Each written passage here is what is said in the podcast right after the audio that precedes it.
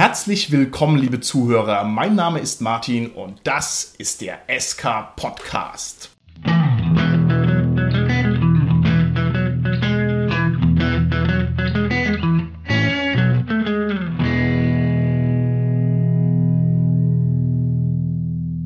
Bei mir heute im Studio sind meine lieben Gäste, die Tanja, der Carsten und der Holger. Hallo, hier ist die Tanja. Hallo, hier ist der Carsten. Ja, hallo, der Holger hier. Wir haben heute einen ganz besonderen Tag im Jahr vor allem dann, wenn man die Folge zeitnah hört zum Release, nämlich am Release-Tag. Und zwar ist heute Weihnachten. Ach, wenn ich in die glänzenden Augen meines Casts schaue, der sich also schon drauf freut, was er heute unter Weihnachtsbaum alles auspackt, der wird mir ganz warm ums Herz. Ah, schön. Und deshalb haben wir heute auch ein besonders weihnachtliches Folgenthema. Eigentlich, wenn wir ganz ehrlich sind, haben wir es nicht ganz so super organisiert, denn wir hatten eigentlich überlegt, wir machen sowas wie das beste Geschenk für einen Nerd oder sowas wie Weihnachtsabenteuer spielen oder so, aber lieber Carsten, warum ist es unsinnig, wenn wir heute darüber diese Folge abhalten? Also wenn wir so jetzt Tipps geben, wie man ein schönes Weihnachtsabenteuer macht und das würde jemand an Heiligabend frühs hören, dann müsste er ja ganz schnell das noch umsetzen, damit er an Heiligabend dann Weihnachtsabenteuer machen kann und müsste vielleicht auch seine ganze Planung für Heiligabend ändern, um noch schnell die Freunde einzuleiten, um am 24. noch ein Weihnachtsabenteuer zu machen. Korrekt. Das heißt, die wirklich guten Weihnachtsthemen, die kommen am heutigen Tag leider etwas zu spät.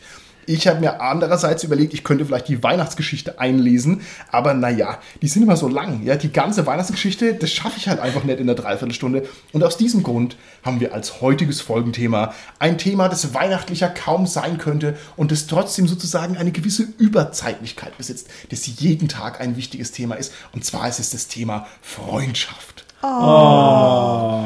Genau, lieber Cast, da wird es euch hoffentlich warm ums Herz. Ich dachte, wir wollten eigentlich über Folterinstrumente im Rollenspiel reden. Freundschaft oder Folterinstrumente. Na, wir gucken mal, in welche Richtung sich die Folge diesmal entwickelt. Okay, ihr Lieben, wir sprechen über Freundschaft und Rollenspiel und ich hau euch gleich mal die erste Frage vor den Latz und zwar, wie viel Prozent eurer Freunde sind Rollenspieler? Kann ich nicht sagen, ganz ehrlich. Da wäre schon mal die Frage, was sind überhaupt Freunde? Aber ich glaube, das müssen wir erstmal ausdiskutieren. Ne? Das ist richtig lass uns das später ausdiskutieren, wenn wir ein bisschen definitorisch an die Folge rangehen. Aber du kannst doch vielleicht einen Bruchteil nennen. Die Hälfte deiner Freunde spielen die Rollenspiele oder ein Drittel oder zwei Drittel. Wie schaut's aus? Ach Gott, da ich natürlich relativ viele auch versuche zu missionieren, würde ich mal sagen 50 Prozent. Okay, alles klar. Carsten, wie schaut's bei dir aus? Geschätzt 80 Prozent. 80 Prozent. Ja. Uh, Respekt. Wie kommst du zu der hohen Zahl? Das hat sich bei mir ein bisschen gewandelt jetzt doch in den letzten Jahren immer wirklich ganz, ganz viele Freunde noch aus der Rollenspielszene hinzugewonnen habe. Einfach zu meinen anderen Freunden dazu. Das heißt, Rollenspiel ist offensichtlich eine gute Möglichkeit, neue Freunde zu generieren. Das ja. ist ja großartig.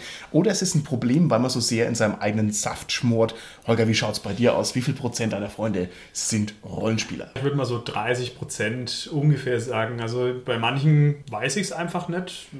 Also, naja, es ist ja wieder die Frage, wie genau definieren wir jetzt die Freundschaft? Also, wie tief muss es sein, ne, dass, man, dass man da von Freundschaft redet? Weil, ja, bei manchen Leuten, ja, würde ich schon sagen, sind Freunde aber ich weiß halt nicht, ob die jetzt Rollen spielen. Okay, das finde ich gut, dass du das ansprichst, Holger. Es gibt tatsächlich eine hohe Dunkelziffer an Rollenspielern. Das ist kein Witz. Manchmal kriegt man irgendwie so im Laufe der Bekanntschaft raus von Leuten, von denen man das nie erwartet hätte, dass sie tatsächlich zocken. Ja, also es ist wirklich so. Ne? Jetzt hat man ja bei uns 30, 50 und 80 Prozent. Wo würdest du dich einordnen, Martin? Es ist bei mir auch sehr schwierig, das so genau zu benennen, weil natürlich auch die Frage ist, wer zählt als wirklicher Rollenspieler. Also viele haben halt so ein bisschen Kontakt dazu.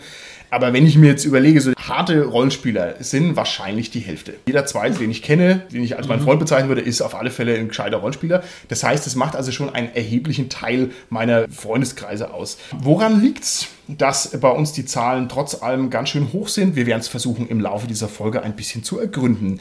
Nächste Frage an euch. Habt ihr Freunde, die Rollenspiel mitspielen, aber die ja an dem Rollenspiel selber eigentlich gar nicht so richtig interessiert sind? Also das hatte ich mal. Das war, das war, wo ich in der Schule noch mit Freundinnen gespielt hatte. Und eine davon hat nach einiger Zeit festgestellt, dass sie eigentlich nur mitmacht, naja, weil wir halt befreundet waren und eigentlich gar kein Interesse an Rollenspiel hatte. Das war so eine prägende Sache, wo ich gesagt habe, okay, pass auf, wir machen ja auch sowas, also da muss sie jetzt nicht die ganze Zeit da sitzen und sich überlegen, oh Gott, ich könnte was anderes machen. Das heißt, du hast die dann rausgeschmissen. Nein, ich habe gefragt, will sie wirklich noch mitmachen, wenn sie doch ständig die Zeit eigentlich mehr oder weniger als Verschwendung ansieht. Dann ist sie raus und ne, wir sind nach wie vor befreundet, also deswegen gar kein Problem. Ne? Liebe Zuhörer im SK-Podcast-Land, die junge Dame hat gesagt, sie ist nur wegen der Freundschaft dabei und die Tanja hat gesagt, tschüss, da ist die Tür. So läuft es hier bei uns. Carsten, wie ist es bei dir? Ich habe gerade ein bisschen die Zeit genutzt, um zu überlegen und mir sind jetzt schon drei Freunde, Freundinnen eingefallen, wo ich sagen würde, die sind auf jeden Fall nicht nur wegen dem Rollenspiel dabei. Und da ist eben auch ganz wichtig diese Freundschaft, die gemeinsame Aktivität ob es jetzt wichtiger ist als das Rollenspiel, aber vielleicht schon auf einer gleichen Ebene, ja, also gleich wichtig. Finde ich in Ordnung. Also ist, ist, ja jetzt, ist, ist ja jetzt nicht verkehrt, ja. Hauptsache spielen, ne? Ja. Holger, wie ist es bei dir? Ich würde eigentlich sagen, bei den ganzen Leuten, die ich kenne, mit denen ich auch befreundet bin, die Rollenspiele spielen, bin ich wahrscheinlich noch der, der es am legersten irgendwie sieht. Also im Sinne von, ach, ja, also ist schön, aber es muss auch nicht unbedingt sein. Also, Okay, okay. Das heißt, du bist quasi derjenige, der mit dabei ist und der Rollenspiel Richtig. um des Dabeiseins willen mitspielt. Okay, wunderbar. Ja, es kommt auch ein bisschen darauf an, welches Rollenspiel und so weiter. Klar. Also das ist ja klar. Klar. Ich kenne noch so ein bisschen die Konstellation, dass halt ein Pärchen mitspielt und normalerweise ist halt immer eher der voll super harte Rollenspiel-Nerd, den ich irgendwo getroffen habe. Und die Begleitung ist dann eher so die, die sagt, ach ja, das ist ja nett, schau ich mir mal an. Die aber dann eher nicht so wegen der Rollenspielerfahrung dabei ist, sondern weil sie halt einfach gern mit dabei ist. Das stimmt schon. Das kenne ich in einer anderen Konstellation, nämlich eigentlich, dass das sozusagen Pärchen ins B war, weil sie hatte eigentlich überhaupt nichts mit Rollenspiel zu tun, aber er hatte Rollen gespielt. Und um an ihn ranzukommen, hat sie daraufhin beschlossen, ich fange jetzt auch Rollenspielen Nein. an. Und sie ist tatsächlich dabei geblieben, ja. Oh, sehr herrlich. Aber das ist nicht die Folge Liebe und Beziehung im Rollenspiel, die kommt Komm, dann bald. Es ist Weihnachten, Na ja, Fest na ja. Liebe. Okay, schauen wir uns jetzt mal ein bisschen an, nur damit wir wissen, worüber wir reden, wie wir denn Freundschaft eigentlich definieren würden. Das ist ja jetzt für diese Folge nicht ganz uninteressant. Ich frage es einfach mal locker und offen in die Runde. Könnt ihr mir sagen, was eurer Meinung nach eine Freundschaft ausmacht? Bei uns hier im mitteleuropäischen Kulturraum ist es ja doch ein bisschen mehr eine Freundschaft als so eine reine Bekanntschaft. Ne? Aber ab wann wird denn eine Bekanntschaft eurer Meinung nach zu einer Freundschaft? Da habe ich ein bisschen eine antike Weltsicht, muss ich sagen. Also für mich ist eine Freundschaft doch, sagen wir, was recht enges. Also sowas, Leute, auf die ich mich auch hundertprozentig verlassen kann und die sich auch auf mich verlassen können. Muss jetzt nicht gerade so Level die Bürgschaft sein, ne, dass man für den anderen sterben wird, um Gottes Willen. Aber es gehört schon einiges zu einer Freundschaft dazu. Deswegen sage ich immer, Freundschaft im engen Sinne ist wirklich sehr streng, also sehr herausfordernd eigentlich. Und alles andere sind eigentlich eher so Bekanntschaften, die man runterlevelt. Und die Verlässlichkeit steht da bei dir sozusagen Ja, im Vordergrund. Das definitiv. heißt, du rufst an Freitagabend um 11 und sagst, wir brauchen noch einen fünften Mann für Tales of Equestria, My Little Pony, jetzt. Und dann würdest du erwarten, ein guter Freund würde sagen, da lasse ich alles stehen und liegen und bin dabei. Für Tales of Equestria, das ist eine gute Frage. Carsten, wie ist es bei dir? Was macht für dich denn eine Freundschaft aus? Ich denke, dass einfach eine gewisse positive Emotionalität einfach dazu gehört, dass man sich halt gegenseitig mag, dass man sich vertraut, dass man einfach sich freut, die anderen zu sehen, dass man gerne miteinander Zeit verbringt, dass man sich einfach so, wie man ist, gegenseitig akzeptiert. Finde ich sehr schön. Äh, Positive Emotionen mit jemandem zu verbinden, das finde ich klasse. Auch ein Vertrauen noch dazu natürlich, das man hat, ja. Und so ein gegenseitiges auch Geben und Nehmen. Und ich glaube, das habe ich jetzt auch schon rausgehört, was ihr gerade gesagt habt, Martin und Tanja. Tatsächlich so irgendwie, dass man sich auch, glaube ich, traut, von dem anderen was zu erbitten. Ich glaube, das ist ein ganz guter Gradmesser für eine Freundschaft, wenn ich weiß, ich würde mir trauen, was anderes zu erbitten. Also nicht, was bin ich bereit zu geben, sondern was bin ich bereit, auch vielleicht mal eins zu fordern oder zu, zu wünschen. Okay. Und ich glaube, da kann man sehen, wenn man sagt, ja, das traue ich mich, würde ich machen, ob ich es jetzt je im Leben dann brauche. Ja, zum Beispiel jetzt diese nachts um, wie viel Uhr wollt ihr spielen? Tales, of, Tales of Equestria Runde. Ich werde es vielleicht nie brauchen oder so, aber ich wüsste, okay, ich habe die und die Leute und die könnte ich da auch fragen und dann sind es vielleicht dann schon für mich, würde Okay. ich sagen, Freunde. Ja. Okay. Ich habe auch ein bisschen drüber nachgedacht und für mich steht, glaube ich, im Vordergrund, dass eine Freundschaft bedeutet die Abwesenheit von Konkurrenz. Heißt, ich muss nicht schauen, dass ich besser bin als jemand anders. Ist nicht diese Grundkampfstimmung da, ich muss mich nicht absichern und so weiter. Also das heißt, die Abwesenheit von, ja, von Feindschaft sozusagen. Ne? Das klingt jetzt ein bisschen extrem, aber auf einem anderen Level meine ich das schon tatsächlich so. Also wo ich sagen kann, okay, hier ist keine Konkurrenz, das ist für mich ein ganz, ganz, ganz zentraler Baustein. Ich finde das jetzt ziemlich hart von dir formuliert, aber ich verstehe schon, wo du hin willst. Im Sinne von, man hat sich mit dem anderen mal drüber verständigt, dieses vielleicht irrationale Konkurrenzverhältnis, dass es da war. Und dann hat man sich mal mit ihm unterhalten oder hat es halt zur Sprache gebracht vielleicht oder hat einfach auch durch die Handlungen nur gemerkt, ah, das ist ja gar nicht so. Und dadurch kommt es dann. Genau. Ich finde ja, dass Konkurrenz jetzt nicht notwendig eine Freundschaft ausschließt. Ich meine, es ist jetzt die Frage, was für eine Konkurrenz man da dann meint, aber wenn ich mit einem Freund Schach spiele oder sowas, also ich meine, Carsten, da bist du ja Fachmann, du spielst ja auch sicherlich mal mit Leuten Schach und da steht man ja auch in einem gewissen Konkurrenzverhältnis. Ja. Aber das stört natürlich so die Freundschaft Der nicht. Unterschied Ne? wäre in meinen Augen, wenn ich jetzt mit dem Carsten Schach spiele, dann ist es keine Konkurrenz zwischen uns als Personen. Hätte ich kein Problem damit, gegen den Carsten zu verlieren im Schach, Mhm. was mich jetzt bei anderen Leuten zum Beispiel mega stören würde oder so, was ich sage, was, nein, das ist ja keine, keinesfalls und so weiter. Ich weiß auch nicht, vielleicht ist es blöd formuliert, vielleicht ist es eher ein belastbarer Friede, kann man das so sagen, dass also einfach die Sachen im Reinen sind. Das ist, glaube ich, für mich sehr wichtig. Ich habe jetzt auch gerade drüber nachgedacht, ein Stück weit ist auch was für mich dran. Gerade jetzt, wenn ihr das Schachbeispiel bringt. Ich spiele ja auch jetzt Schach im Verein und spiele ja auch Turniere. Und da ist es ja schon so, wenn ich jetzt im Turnier gegen jemanden spiele, das drückt sich ja auch dann in einem mathematischen Ergebnis aus, was dann quasi durch Wertungspunkte ausgedrückt wird, je nachdem, gegen wen ich gespielt habe und wie gut er ist und wie das Ergebnis war, ist es natürlich schon eine direkte Konkurrenzsituation. Und das kann ich gegen einen Freund spielen oder gegen jemanden spielen von einer anderen Mannschaft. Ja, trotzdem kann es ja sein, dass ich in irgendeinem Turnier, dass ich im Einzelturnier auch gegen einen Freund spiele oder gegen einen Mannschaftskollegen. Und das ist schon natürlich ein bisschen was anderes, wem ich jetzt gegenüberstehe. Ob es ein Freund ist, obwohl ich natürlich genauso versuche zu gewinnen, wie gegen jemand von einer anderen Mannschaft, aber es ist natürlich doch eine andere, ja, es ist eine andere Qualität. Ich denke, eng damit verbunden ist auch die Möglichkeit, dass man nicht irgendwie eine Rolle einnehmen muss, sondern dass man so natürlich sein kann, wie man eben ist. Das ist wahrscheinlich das Gleiche jetzt, weil man einfach nicht sich fürchten muss vor jemand anders, sondern wenn man halt so sein kann, wie man ist. Das ist für mich auch ein ganz Ja. starkes Zeichen für eine freundschaftliche jeden Fall. Genau, die Vertrautheit, ne, die Ja. stimmt, ist ein ganz wichtiger Aspekt für eine Freundschaft, ja. Das bedeutet jetzt beides, so diese Vertrautheit oder dass man sich geben kann, wie man ist oder das mit dieser Konkurrenz, dass man letztendlich natürlich viel entspannter ist dann auch im Umgang Ja. und viel unbefangener Ja. ist und eben, wie ich gesagt habe, tatsächlich sogar nicht nur unbefangen entspannt ist, sondern wirklich auch positive Emotionen noch da drauf kommen. Okay. Wie viele Freunde kann man sinnvollerweise haben im Leben? Welche Art von Freunden meinst du jetzt? Meine Art von Freunden? Da würde ich sagen, keine Ahnung, fünf, Fünf? Okay. eine Handvoll. Im weiteren Sinne, naja, denke ich schon, also in seinem ganzen Leben wird man sicherlich mal 30 Leute zusammenkriegen, mit denen man da wirklich eine engere Beziehung hinkriegt. Ne? Die Frage geht ein bisschen in die Richtung der Kapazität. Ich finde es nämlich gar nicht so leicht, diese freundschaftliche Beziehung einfach auch aufrechtzuerhalten. Die Gefahr ist nämlich, dass das sozusagen wie so eine Art Beziehungsentropie einfach auseinanderdriftet. Und dann lösen sich Freundschaften halt auch auf, weil man die Energie nicht dafür aufbringt. Und ich finde, da gibt es eine Obergrenze. Und wo ist die denn? Das finde ich sehr interessant, wenn ich darüber nachdenke. Hätte ich die Frage vor, sag ich mal, vielleicht 15 Jahren bekommen, dann hätte ich gesagt, ja, eine Handvoll, mehr geht auf keinen Fall. Genau aus diesen Gründen, aus Kapazitätsgründen einfach. Ich habe aber wirklich jetzt in den letzten, sag ich mal, zehn Jahren durch Rollenspiel so viele wunderbare Menschen kennengelernt, mit denen ich wirklich mit vielen von denen befreundet bin. Die halt aber auch weiter weg wohnen, aus Berlin, aus Hamburg, aus München etc.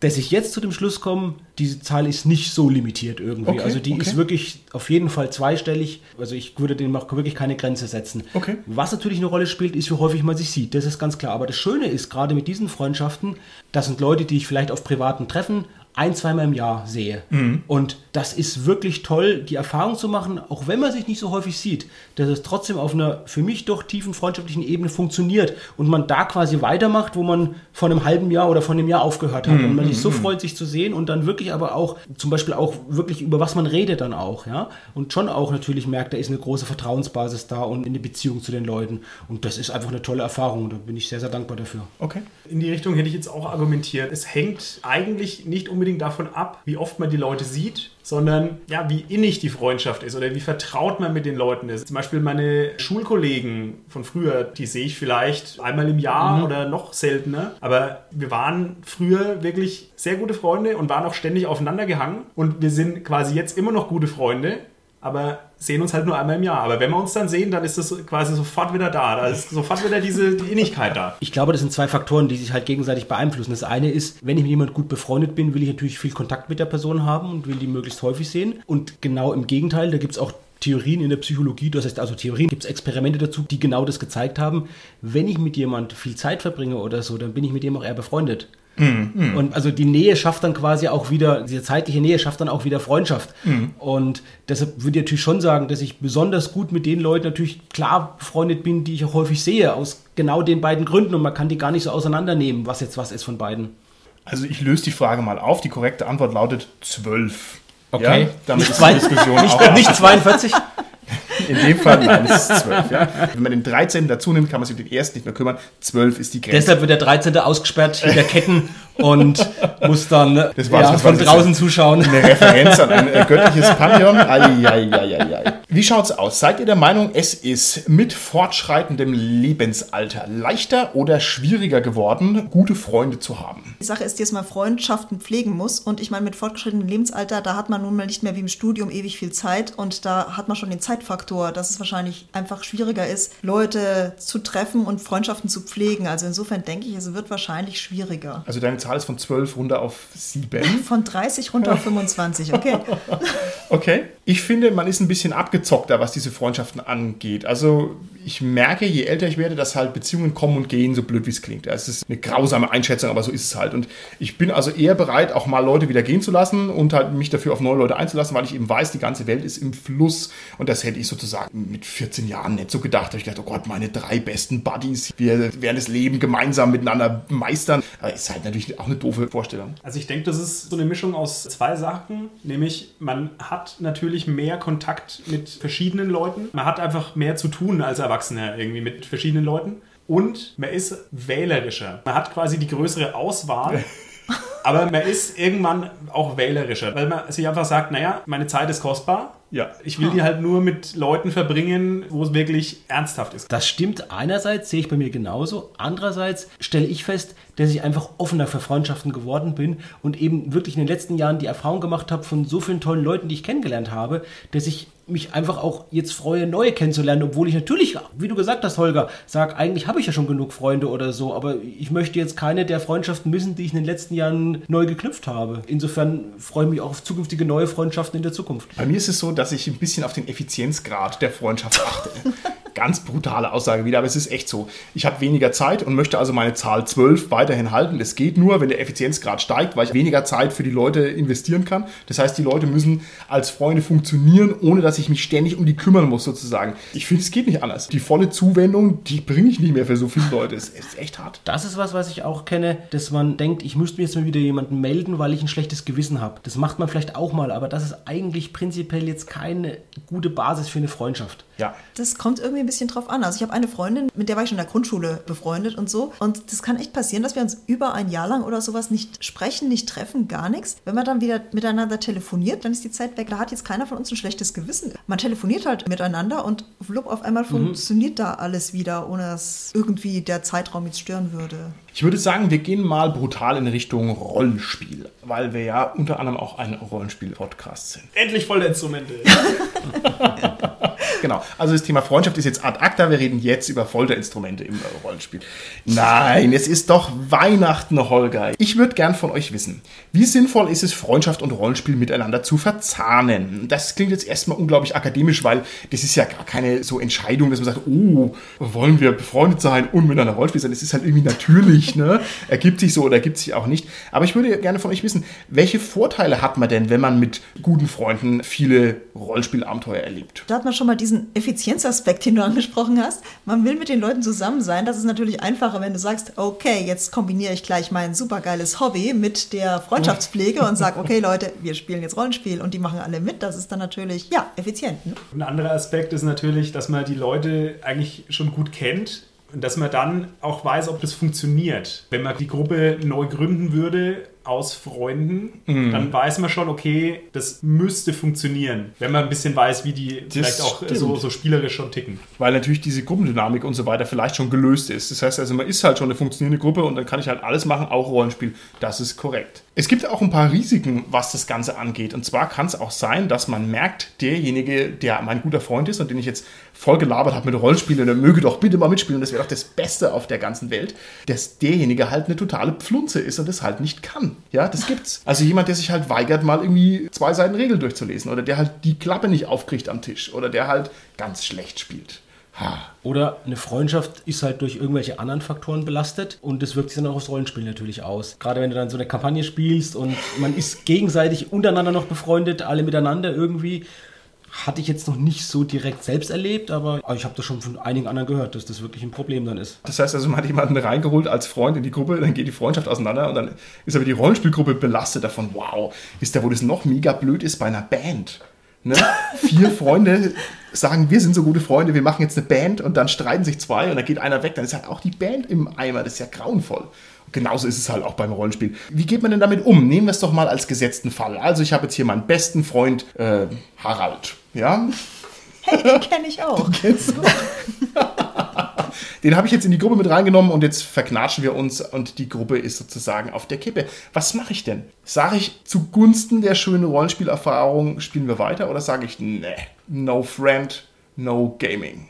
Du meinst jetzt, die Freundschaft außerhalb vom Rollenspiel geht kaputt, Ja. ja? Puh, da ist die Frage, wie weit man sich davon distanzieren kann. Wenn man sagt, okay, ich kann den Typ nicht leiden, aber ich spiele jetzt die Rolle des guten Freundes im Rollenspiel, also ob das die beiden so hinkriegen, sehr subjektiv. Jetzt stell dich mal so eine katastrophale schwarze Auge-Kampagne vor, an der man halt sieben Jahre lang sitzt. Da kann doch die Ebbe und Flut der Freundschaft kommen und gehen. Das ist doch überhaupt nichts Abwegiges, dass man halt dann einfach kein so guter Freund mehr ist nach fünf Jahren. Ja, spiele ich es jetzt gar fertig oder sage ich, nein, das wird jetzt hier durchgeschnitten? Ich denke, ideal ist es, wenn man einfach es schafft, erstmal gemeinsam unter vier Augen darüber zu reden und sich einfach gemeinsam Lösungen überlegt. Zu gucken, können wir vielleicht den Grund irgendwie ändern, ja, den angehen, warum jetzt die Freundschaft belastet ist. Wenn wir es nicht ändern können, können wir das ändern, wie wir miteinander umgehen, wie wir miteinander Rollenspiel machen, was wollen wir beide, wo kommen wir da wieder auf einen gemeinsamen Nenner? Sehe ich viele Möglichkeiten. Okay. Mir ist noch eine tragischere Konstruktion eingefallen. Stellen wir uns Folgendes vor. Ich habe jetzt den Holger, ja, meinen guten Freund Holger zum Rollenspiel gebracht. Wir haben glückliche Rollenspieljahre miteinander verbracht.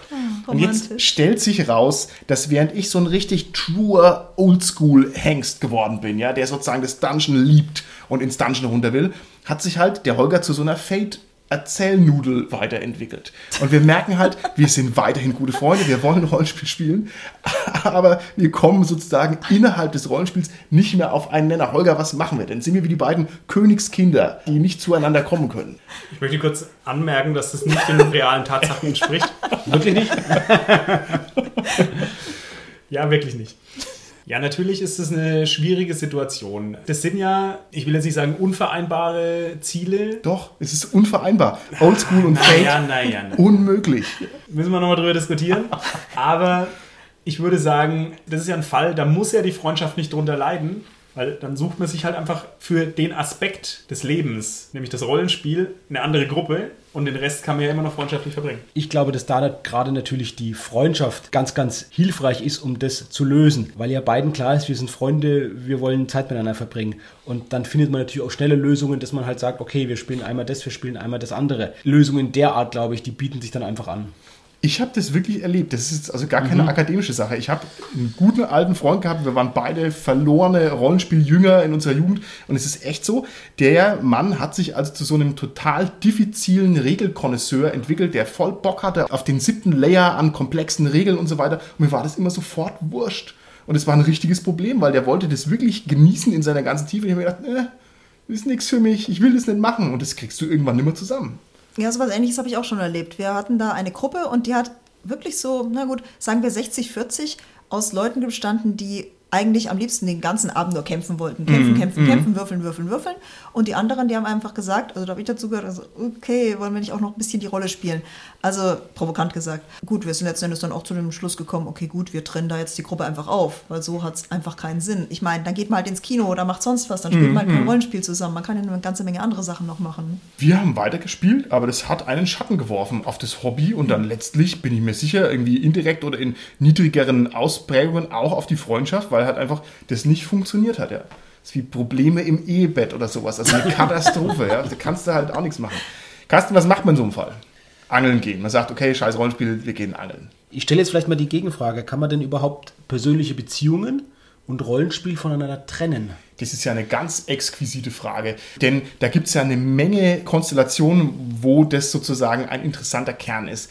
Habt ihr das schon mal erlebt, dass ihr mit jemandem in einer Rollenspielrunde wart, auch über einen längeren Zeitraum, und ihr hattet außerhalb dieser Rollenspielrunde zu demjenigen oder zu derjenigen eigentlich null Beziehung? Also auch keine freundschaftliche? Kennt ihr sowas? Ich kenne das natürlich daher, weil ich auch viel auf Cons leite. Ich habe Kurzabenteuer, die ich anbiete, die eine Stunde dauern und natürlich dadurch die wunderbare Erfahrung macht, ganz, ganz viele Leute kennenzulernen erstmal und dann sich vielleicht weitere Freundschaften oder weitere Kontakte erstmal natürlich daraus entwickeln. Also natürlich kenne ich das, einfach aus Grund, dass ich halt viel auf Cons spiele. Die Frage ist natürlich, glaube ich, auf was du abzielst, Martin, wie das jetzt ist zum Beispiel, wenn ich jetzt mir vorstelle, ich würde zu Hause spielen und so. Und da glaube ich, kann ich es mir nicht vorstellen. Also mit jemandem, dem ich regelmäßig mich treffen würde und Rollenspiel machen würde, da ist für mich eine gewisse Freundschaft eine Voraussetzung. beziehungsweise treffe mich mit den Menschen dann, wenn sich eben die Freundschaft entwickelt auch. Ich kenne es tatsächlich und zwar mit folgender Grundkonstellation. Man zieht in eine neue Stadt und organisiert sich da eine neue Rollenspielrunde. Und dann funktioniert es ja mit den modernen Medien und Möglichkeiten geht es eigentlich ganz gut, wenn man weiß, wie man es machen muss. Und dann hat man also sechs Leute in seiner Gruppe und mit vier von denen wird man quasi so warm, dass man sagt, okay, wir machen jetzt auch alles andere. Und mit zwei nicht. Und das finde ich eine ganz, ganz seltsame Konstruktion, also die man dann auch nicht auflösen kann. Also man kann sich auch nicht aufdrängen, man will weiter Rollenspiel spielen und so, aber ich finde es echt seltsam, wenn es dann sozusagen darüber hinaus nicht wärmer und freundschaftlicher wird. Ich habe tatsächlich auch schon genau die Erfahrung gemacht, dass ich in eine neue Stadt gezogen bin, eine Rollenspielrunde gesucht habe und mich dann im Prinzip nicht mit der Runde anfreunden konnte. Wobei ich jetzt wirklich nicht weiß, und das passt zu dem Punkt, den ihr gerade vorhin hattet, waren es jetzt eher die persönlichen Beziehungen, waren es jetzt eher die Leute oder war es jetzt das System, was wir gespielt haben, war es der Spielstil? Das ist für mich jetzt im Nachhinein gar nicht mal so, so direkt aufzutrennen. Es hat mir einfach halt nicht so viel gegeben und nicht so Spaß gemacht wie mit meiner damaligen Runde zu Hause und was ich da erlebt habe und dann habe ich das auch letztendlich auch wieder einschlafen lassen. ja. Ja, das haben wir in einer ganz radikalen Version auch schon mal erlebt. Also wir hatten im Grunde zwei Gruppen. Wir waren die eine Gruppe und zwei Leute mussten da weg. Sprich, wir waren so klein, dass eben der eine gemeint hat, hey, ich habe da noch eine andere Gruppe am Laufen, gleiches System, vielleicht legen wir die mal zusammen, weil da war nämlich auch gerade eine ausgestiegen. Also im Grunde wäre das jetzt eine super Gruppengröße gewesen. Na gut, wir haben uns dann mal getroffen und von Anfang an, wir sind quasi reingekommen und die Chemie hat nicht gestimmt. Es war offensichtlich. Und dann haben wir gesagt, egal, Pfeiffer Freund spielt, das machen wir nicht und haben das gleich wieder getrennt, weil das Okay. hat einfach überhaupt nicht gepasst. Okay. Was da ja dazu gehört, das stimmt, die Erfahrung mache ich auch immer wieder, wenn ich jetzt neu eine Rollenspielrunde gründe und verschiedene Leute, die ich kenne, zusammenführe, mit denen ich quasi alle irgendwie befreundet bin, heißt das noch lange nicht, dass das halt automatisch immer funktioniert, weil das muss ja auch untereinander zwischen denen Das funktionieren. stimmt. Und das ist halt auch was, wo ich mir wirklich auch Gedanken mache und überlege, wird es denn zusammenpassen? Also manchmal überlege ich mir schon vorher und man muss es wirklich auch ausprobieren. Aber schon mal so vorher überlegen, passen denn die Typen zusammen oder passen die Ja. nicht zusammen? Und ich glaube, man wird halt nicht welche dann nehmen, wo man denkt, oh, ich glaube, das wird vielleicht aus irgendwelchen Gründen nicht zusammenpassen. Also ich mache das auch einfach auf seine Intuition ein Stück weit verlassen. Ja, Und man ja, macht sich ja. halt natürlich auch Gedanken drüber. wir spielen ja auch relativ viele One-Shots in unterschiedlichen Mhm. Bereichen und so. Da finde ich es auch ziemlich gut, dass man einfach sich mal gegenseitig beschnüffeln kann. Ja. Also ich weiß konkret, ich habe mal gespielt in einer Gruppe und da war einer, der super gespielt. Also als Rollenspieler war der absolut top. Mhm. Aber als Mensch wollte ich mit dem nichts zu tun haben, weil der wirklich gnadenlos egozentrisch war. Ich weiß noch irgendwie, einem Mitspieler ist was runtergefallen, der Würfel, glaube ich, und der ist quasi bei ihm, es war dann bei ihm am Fuß gelegen, der hat sich nicht gerührt, irgendwie den aufzuheben oder sowas gar nicht. Ja, aber dann war ihm mal was runtergefallen und da schnauzt er den anderen an, warum der ihm nicht sein Zeug aufhebt. Ne? Ah ja, okay, gut. Das ist so ein Typ, mit dem ich echt nichts zu tun haben will. Aber Rollenspiel war okay. Ich kenne die Variante, dass man sozusagen auf zwei halben Rollenspielrunden rumsitzt. Aus der einen Rollenspielrunde ziehen zwei weg und aus der anderen Rollenspielrunde, die man hat, gibt es irgendwie einen Knatsch oder irgendwas und da sind auch zwei weg und dann hat man zwei halbe, muss die dann zusammenbringen und Carsten, du hast völlig recht, das ist nicht zwingend der Fall, dass das gut geht. gut geht. Obwohl man sich ja selbst mit allen gut Ja, versteht. ja. Also, aber nee, also ich sage nicht, dass ich jetzt groß da das erlebt habe, dass das nicht funktioniert, aber ich glaube, ich habe es halt deswegen auch erlebt, dass es relativ gut bis jetzt immer funktioniert hat, weil ich mir halt schon noch Gedanken vorher mache und weil ich es halt vorher auch ein Stück weit anteste. Es gibt noch einen weiteren Aspekt, den ich gerne hier an der Stelle auf den Tisch legen würde, und zwar die Tatsache, dass viele moderne Rollenspielrunden ja einfach online ablaufen. Das bedeutet, ich habe überhaupt keinen persönlichen Kontakt. Die Runden sind völlig neutral. Das ist eher wie so ein, ja, wie heißt es, in eine Instanz gehen bei irgendeinem Online-Rollenspiel. Also man findet halt eine Zufallsgruppe und macht es dann. Ist das nicht ein Rollenspiel, das sozusagen diesen Freundschaftsaspekt brutal ausklammert auf eine ganz kalte Art? Oh, oh, oh, oh, da bin ich mal gespannt, was da jetzt vielleicht von äh, Hörern, die nämlich das da sehr, sehr versiert sind und da viele Online-Rollenspiele machen, was die uns jetzt melden. Meinst du jetzt ein Online-Rollenspiel wie World of Warcraft oder meinst du ein Online-Rollenspiel, dass ich jetzt sage, ich gehe her und spiele jetzt einfach ein Pen-and-Paper-Rollenspiel per Skype oder Google Plus? Ich meine selbstverständlich die zweite Variante, das heißt richtig ordentliches Rollenspiel, zum Beispiel über die Drachenzwinge. Die hatten wir uns ja auch schon mal genauer angeguckt beim SK Podcast, wo ich einfach mich online verabreden kann und spiele halt, weil ich sozusagen keine echte Gruppe vor der Haustür habe. Also ich glaube, dass sich da natürlich auch genauso Freundschaften entwickeln, da bin ich überzeugt von, da würde ich drauf wetten. Ein Indiz vielleicht dafür, dass es so sein könnte oder dass es so ist, ist, wenn man sich das anschaut, dass viele dann auch wieder in denselben Runden immer wieder miteinander spielen. Also die könnten ja auch sagen, okay, bei dem Abenteuer spiele ich bei dem mit, bei dem, bei dem, bei dem beim nächsten oder was, aber da gibt es ja auch Gruppen, die spielen immer wieder miteinander, weil sie halt Ja, merken, das ja. passt gut und das hat vielleicht auch was zu tun, was nicht nur mit dem Rollenspiel ist. Ein Punkt, wo ich dir absolut recht gebe, ist natürlich der, dass bei der Art des Kontaktes viel mehr auf das eigentliche Rollenspiel als auf das zweckgebundene Hobby gerichtet ist, als jetzt bei einer Freundschaft, wenn man ein Rollenspiel zu Hause spielt. Weil da ist es ja so, man trifft sich ja nicht und kommt rein und sagt so, Würfel raus, Heldendokumente raus, Abenteuer raus, wir spielen jetzt. Dann redest du erstmal über ganz viele andere Sachen und hast diesen informellen Kontakt. Und ich könnte mir vorstellen, aber bitte, liebe Hörer, sagt uns, wenn es anders ist, dass dieser informelle Kontakt über jetzt Skype, Google Plus nicht so stark ist, wie wenn man sich wirklich direkt trifft. Das ist jetzt vielleicht eine Vermutung, wo ich denke, da könnte ein Unterschied sein. Früher war es so, wenn ich mal in der Mottenkiste der Erinnerung kramen darf, bei einer vergleichbaren Tätigkeit, und zwar beim Online-Gaming, wenn es jetzt um irgendwelche Shooter ging, da gab es einmal so Konstruktionen wie Clans. Ich tue es mal so, als wären das Rollenspielrunden. Das heißt, man trifft sich mit Kumpel, man ist ein Team und spielt gegen andere und hat da quasi eine feste Online-Runde. Das ist ein bisschen verschwunden in meiner Wahrnehmung. Heutzutage gehst du auf einen großen Server, da sind irgendwelche Leute und es ist völlig wurscht, mit wem du spielst. Das gibt es so nicht mehr. Und jetzt ist halt die Frage, ist jetzt diese moderne Online-Runde über die Drachenzwinge, ist es jetzt eher die alte Variante, wie du sagst, man kennt zwei gute Leute und will mit denen spielen, oder ist es eher so, ja, pff, gucken wir doch mal, wer heute Katzen im Weltall anbietet und da spiele ich einfach mit. Völlig wurscht. Wir hatten ja schon auch ein Interview mit der Iona, der Chefin von der Drachenzwinge. Und da hat die ja schon gesagt, dass beides möglich ist. Also die spielt ja auch in ihren Stammrunden, wenn ich es richtig in Erinnerung habe. Und gleichzeitig natürlich bietet es wirklich das an, dass man spontan einfach mal was ja auch absolut toll ist, da einsteigen kann und einfach mal guckt, heute Abend, ich will was machen, wer, wer hat auch Zeit und mm, ich will so einen One-Shot spielen. Und das finde ich schon schön, dass man halt die Möglichkeit hat, beides zu machen. Mhm. Aber es fehlt ja bei der Drachenzwinge zum Beispiel auch das Visuelle. Es gibt ja auch andere, die mit Google Plus und Skype spielen, die sehen sich. Bei der Drachenzwinge ist es ja schon auch insofern reduzierter, weil man sich ja nur hört und nicht sieht dabei. Mm, ich denke auch, das bietet natürlich den extremen Vorteil, du kannst es schnell ausprobieren. Du kannst dir schnell einen One-Shot suchen, ich habe einfach Bock zu spielen, zack, fertig. Du kannst dann natürlich ausgehend davon, wenn du sehr viele verschiedene Runden dann durchmachst, weißt du halt, okay, mit denen hat es mir super Spaß gemacht, mit denen hat es mir super Spaß gemacht, vielleicht finden wir da mal irgendwie eine größere Runde zusammen. Die andere Frage ist ja immer noch, ist es jetzt Freundschaft. Das ist ja eigentlich erstmal nur in dem Fall so eine Bekanntschaft, mit der es halt Spaß macht zu spielen. Also den gleichen Effekt kenne ich jetzt offline bei mir. Wenn ich bei uns in der Nähe auf eine Con gehe, da gehe ich schon seit Jahren hin, dann spiele ich schon immer mit den gleichen Leuten, weil ich halt weiß, mit denen kann ich gut spielen mhm. und da macht es Spaß. Aber ich habe mit denen im normalen Leben nichts zu tun, gar nichts. Ja, genau, dem stimme ich absolut zu. Im Grunde ist das für mich eher so eine Sache wie, naja, ich trete in einen Verein ein, weil es mir Spaß macht, weil ich mich jetzt für, keine Ahnung, für die Alpen interessiere im Alpenverein oder weil ich mich für den Club interessiere, dann eben in den entsprechenden Fanverein. Ich meine, das sind halt dann einfach, sagen wir, Interessensgemeinschaften, aber ich würde solche Leute echt nicht als Freunde bezeichnen. Das sind echt Bekannte, aus denen vielleicht eventuell mal eine Freundschaft werden kann, aber da gehört ein bisschen mehr dazu einfach, als dass ich mich für dasselbe interessiere. Ne? Das ist richtig und um nochmal auf Martins Kommentar zurückzukommen, dass er das mit den Clans nicht mehr so kennt. Ja, das gibt's schon noch, aber du spielst vielleicht die falschen Spiele. nein,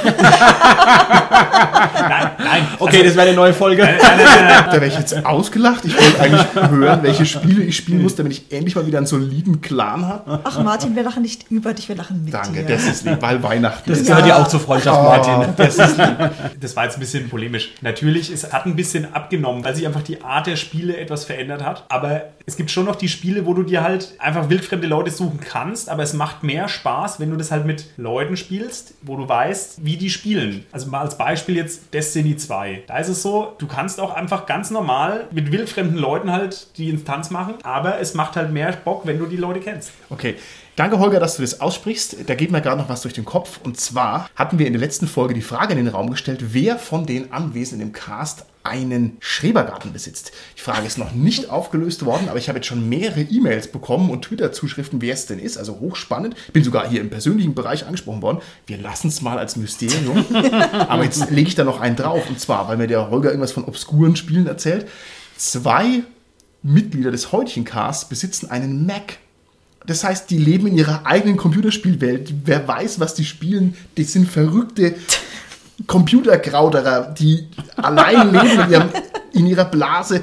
Also, das ist die nächste Frage. Wer von den vier Leuten hier besitzt ein Mac? Vielleicht mag sich ja jemand dazu äußern. Ich gehe mal weiter im Thema. Und zwar, kann man sinnvoll mit Leuten spielen, gegen die man eine solide Abneigung hat? Bisschen haben wir es schon angesprochen. Ich stelle mir folgende Situation vor, wie es halt eigentlich jeden Tag ist. Ich komme von der Arbeit und sage, jetzt will ich Katzen im Weltall spielen. Jetzt habe ich keinen Spielleiter dafür, außer den Carsten, den ich aber abgrundtief hasse. So, was mache ich jetzt? Was mache ich jetzt? Sage ich, äh, aber ich will doch Katzen im Weltall spielen und der ist so ein guter Spielleiter und mache ich es dann mit oder sage ich, nee, also ich kann den Carsten nicht leiden, dann geht's nicht. Was mache ich jetzt? Boah, ich würde sagen, du wägst jetzt erstmal eiskalt ab. Was ist dir wichtiger? Das Kultspiel Katzen im Weltall oder deine Leidensfähigkeit, dass du sagst, ach Gott, nee, also mit dem spiele ich nicht. Da ist mir meine psychische Gesundheit wesentlich wichtiger. Hä?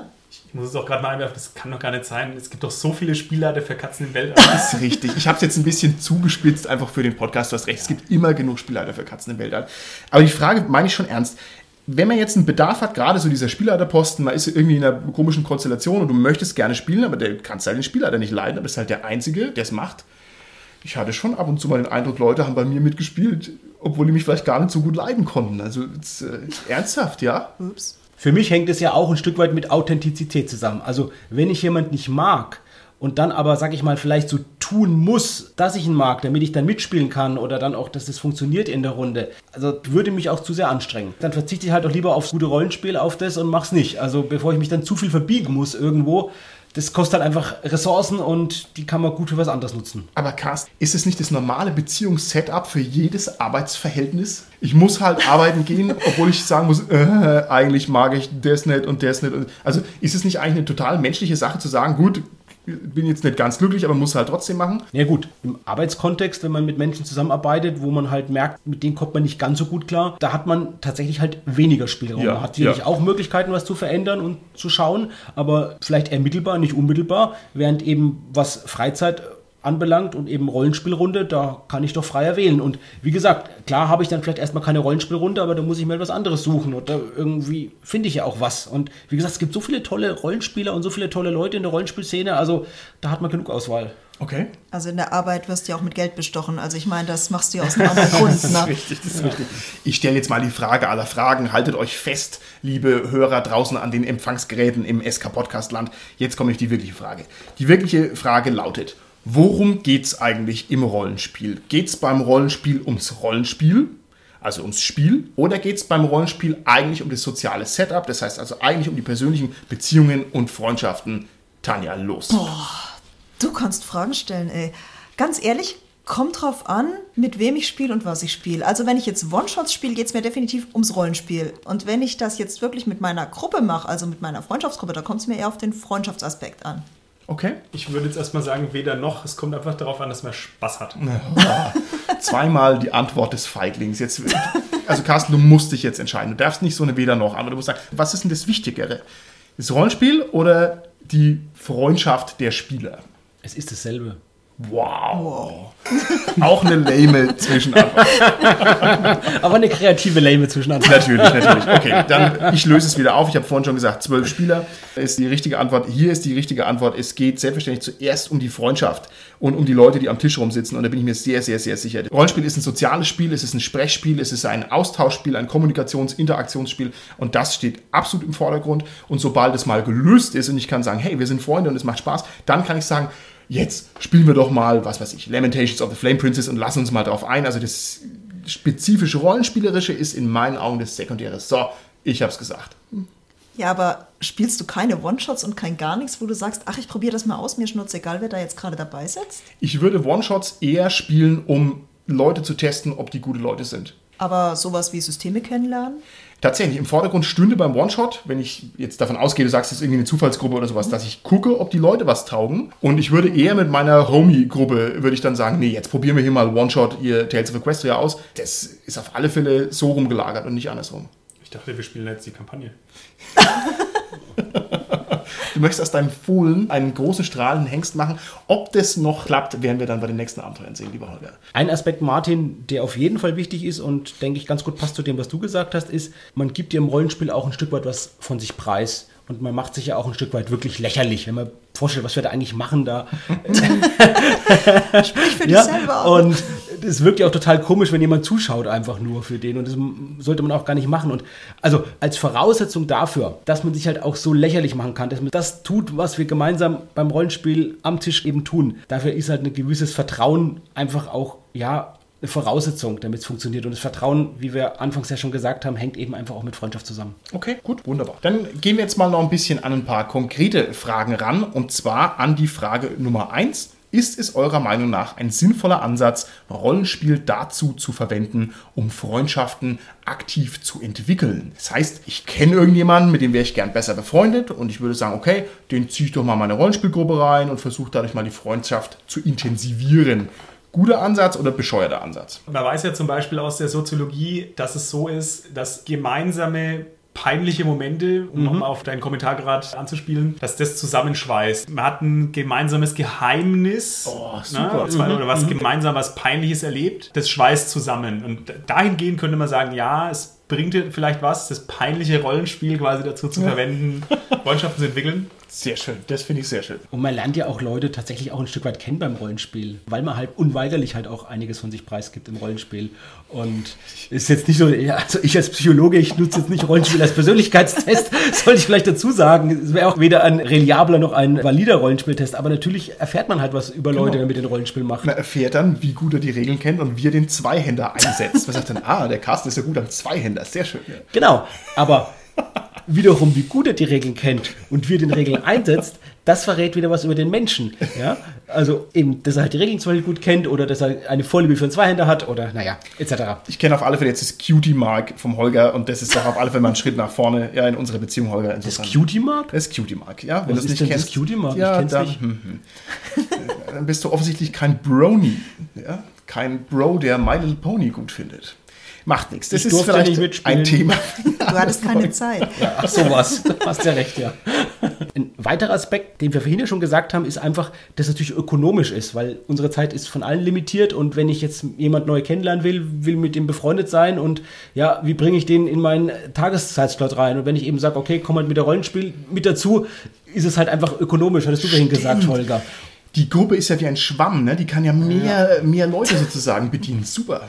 Und ein absolut, finde ich, für mich praktischer, toller, faszinierender Aspekt ist, dass ich mittlerweile so viele Leute kenne und mit denen auch wirklich gut befreundet bin aus ganz vielen Städten, dass man halt auch, wenn man mal beruflich irgendwie in einer anderen Stadt ist, wirklich immer Leute hat, die man treffen kann, wo man übernachten kann und das einfach super toll ist. Also man, man verbindet dann quasi halt, was ich jetzt Dienstreise, wie ich es neulich gemacht habe, einen Besuch wirklich von Freunden und, und, mit einem Freund übernachtet bei dem und redet mit dem bis in die halbe Nacht rein und so. Super. Ja, das, das ist sehr schön. Wir hatten vorhin schon darüber gesprochen, was man macht, wenn die Freundschaft zerbrochen ist, aber die Rollenspielrunde weiter existiert. Ich drehe jetzt das Ganze mal um. Also folgendes Setup, eure Rollenspielrunde ist zerbrochen, keine Ahnung, Ménage à trois, was desaströses oder sowas. Aber jetzt die eine Freundschaft, die existiert weiter, aber sie hat keine operative Basis mehr. Das heißt, man hat sich jetzt seit sechs Jahren jeden zweiten Samstag getroffen zum Rollenspielen, jetzt ist es weg. Ja, was nun? Habt ihr da eigene Erfahrungen oder wie geht man mit sowas um?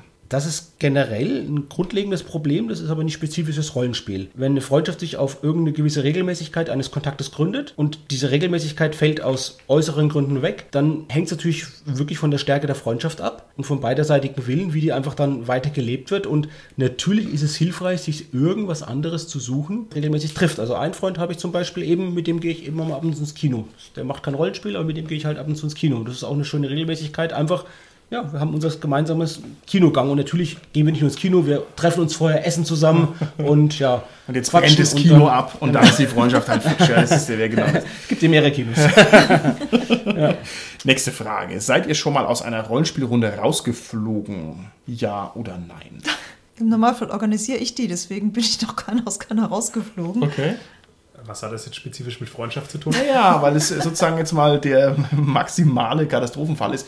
Ich bin auf alle Fälle schon mal aus Rollenspielrunden rausgeflogen, aber mehr so auf so eine indirekte Art und Weise. Das heißt, wenn ich dann merke, in meinem näheren Bekanntenkreis gründen sich Rollenspielrunden und ich wäre irgendwie so offensichtlich nicht dazu eingeladen. Also ich finde, das ist schon das Gleiche wie rausgeschmissen werden, nur halt ein bisschen höflicher.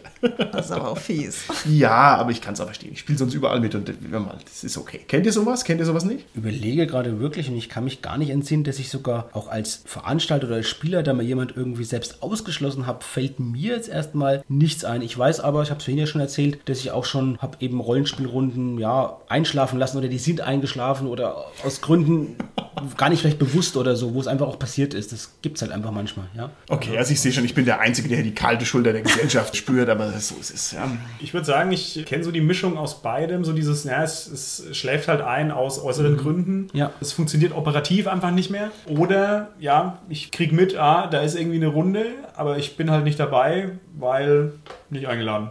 Ja, ja, genau. Also, na gut, okay. Muss man als Mann, glaube ich, durch, das ist in Ordnung. Ja, man hält es auch aus. Gibt genug Rollenspielrunden.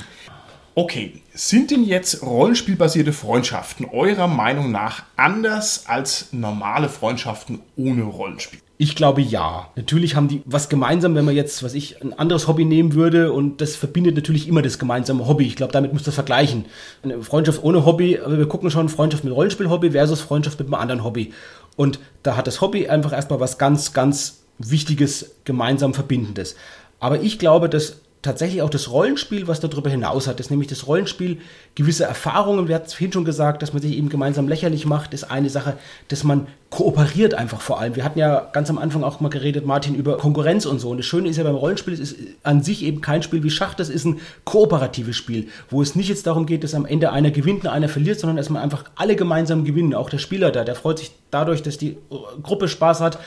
Also dieser kooperative Aspekt ist ganz wichtig und dann machen wir im Rollenspiel zum Beispiel auch ganz existenzielle Erfahrungen. Ich habe das von ein oder zwei Freundinnen schon gehört, die gesagt haben, Mensch, das ganz Besondere ist ja darin, wir haben uns schon mehrfach das Leben gegenseitig gerettet.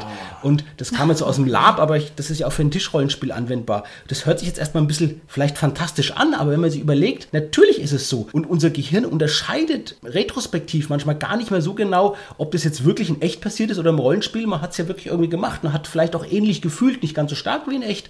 Also ich glaube, durch diese Aspekte, was einfach Rollenspiel alles ermöglicht und was durch Rollenspiel alles erlebt wird, ist es was, wo auf jeden Fall Freundschaft fördert. Und noch was weiteres, dass wir halt natürlich auch von unserer Persönlichkeit her eine gewisse Art von Menschen, die sich für Rollenspiele begeistern, die sich für diese Art von Kreativität begeistern, die es lieben, Ideen gemeinsam zu entwickeln, die ein gewisses Fable eben für ja, Fantastik haben, die ihre Fantasie gerne ausleben. Das ist ganz klar, dass man sich mit solchen Menschen eher auch gut versteht. Und die trifft man halt eher als beim Rollenspiel als was ich, wenn ich jetzt auf den Fußballplatz gehe vielleicht. Oder sag mal ins Fußballstadion gehe, ne? Genau. Liebe Zuhörer, der Carsten hasst Fußballfans äh, live äh, hier, hier auf Sendung. Nein! So das, das ist schon gesagt. Okay. Wir schauen, dass wir die Folge noch ein bisschen weihnachtlich versöhnlich ausklingen lassen. Zunächst mal mit einem kleinen Hinweis. Wer alleine rumsitzt und eine neue Rollenspielgruppe braucht, vielleicht um neue Freunde kennenzulernen, der möge sich doch bitte auf die Fersen machen und Spielerverzeichnis oder Spielerzentrale.de, wir werden es in die Shownotes setzen, sich mal genauer angucken. Ceterum Censio, jeder Rollenspieler Mitteleuropas sollte ohnehin sich in diese Börsen eintragen, damit nämlich das Rollenspielleben insgesamt besser vernetzt ist. Also da gibt es sowieso keine Ausrede und man hat also nur Vorteile. So, nächste Frage für euch. Meint ihr denn, zwischen Rollenspiel-Podcasts kann Freundschaft existieren? Also ich traue es mich ja selber gar nicht fragen, weil die Frage so absurd ist. nee, nee, kann nicht sein. Nee. Nee, also da kann es nur Erzfeindschaften geben. Erzfeindschaften und offenen Krieg, das ist korrekt. Konkurrenz belebt das Geschäft. Konkurrenz belebt das Geschäft. Ist auch kein Vertrauen da, das muss man auch mal ganz klar sagen. So, an unsere Hörer hingegen senden wir natürlich heute oder vielleicht im Nachklapp die allersüßesten und schönsten Weihnachtswünsche. Also wer die Folge heute hört, der möge doch bitte ein wundervolles Weihnachtsfest verbringen und mit seinen Lieben einen schönen Weihnachtsabend feiern und sich schön bescheren lassen und dieses Jahr einfach noch ganz gut ausklingen lassen. Also ich wünsche allen Hörern erstmal nachträglich ein schönes Festivus und naja gut, jetzt haben wir natürlich heute auch noch Weihnachten, das ist auch okay. Ich wünsche allen ganz viele Geschenke und ganz viel Freude und ganz viel tolles Essen und dass ihr die Kilos danach auch wieder runterkriegt. Oh, ein weiser Wunsch. Ja, ich wünsche allen Hörern ganz viel Spaß und viele, viele neue, schöne Rollenspielrunden und vielleicht auch einige neue Freundschaften durch diese Rollenspielrunden. Oh, sehr schön. Und ich, ich nehme es mir jetzt an dieser Stelle einfach nochmal raus und sende auch mal wunderschöne Weihnachtsgrüße an eine gewisse Lady Dunkelsinn. Und ich denke, das sollte uns hier genügen. Dann bis zur nächsten Folge. Tschüssi. Tschüss. Tschüss.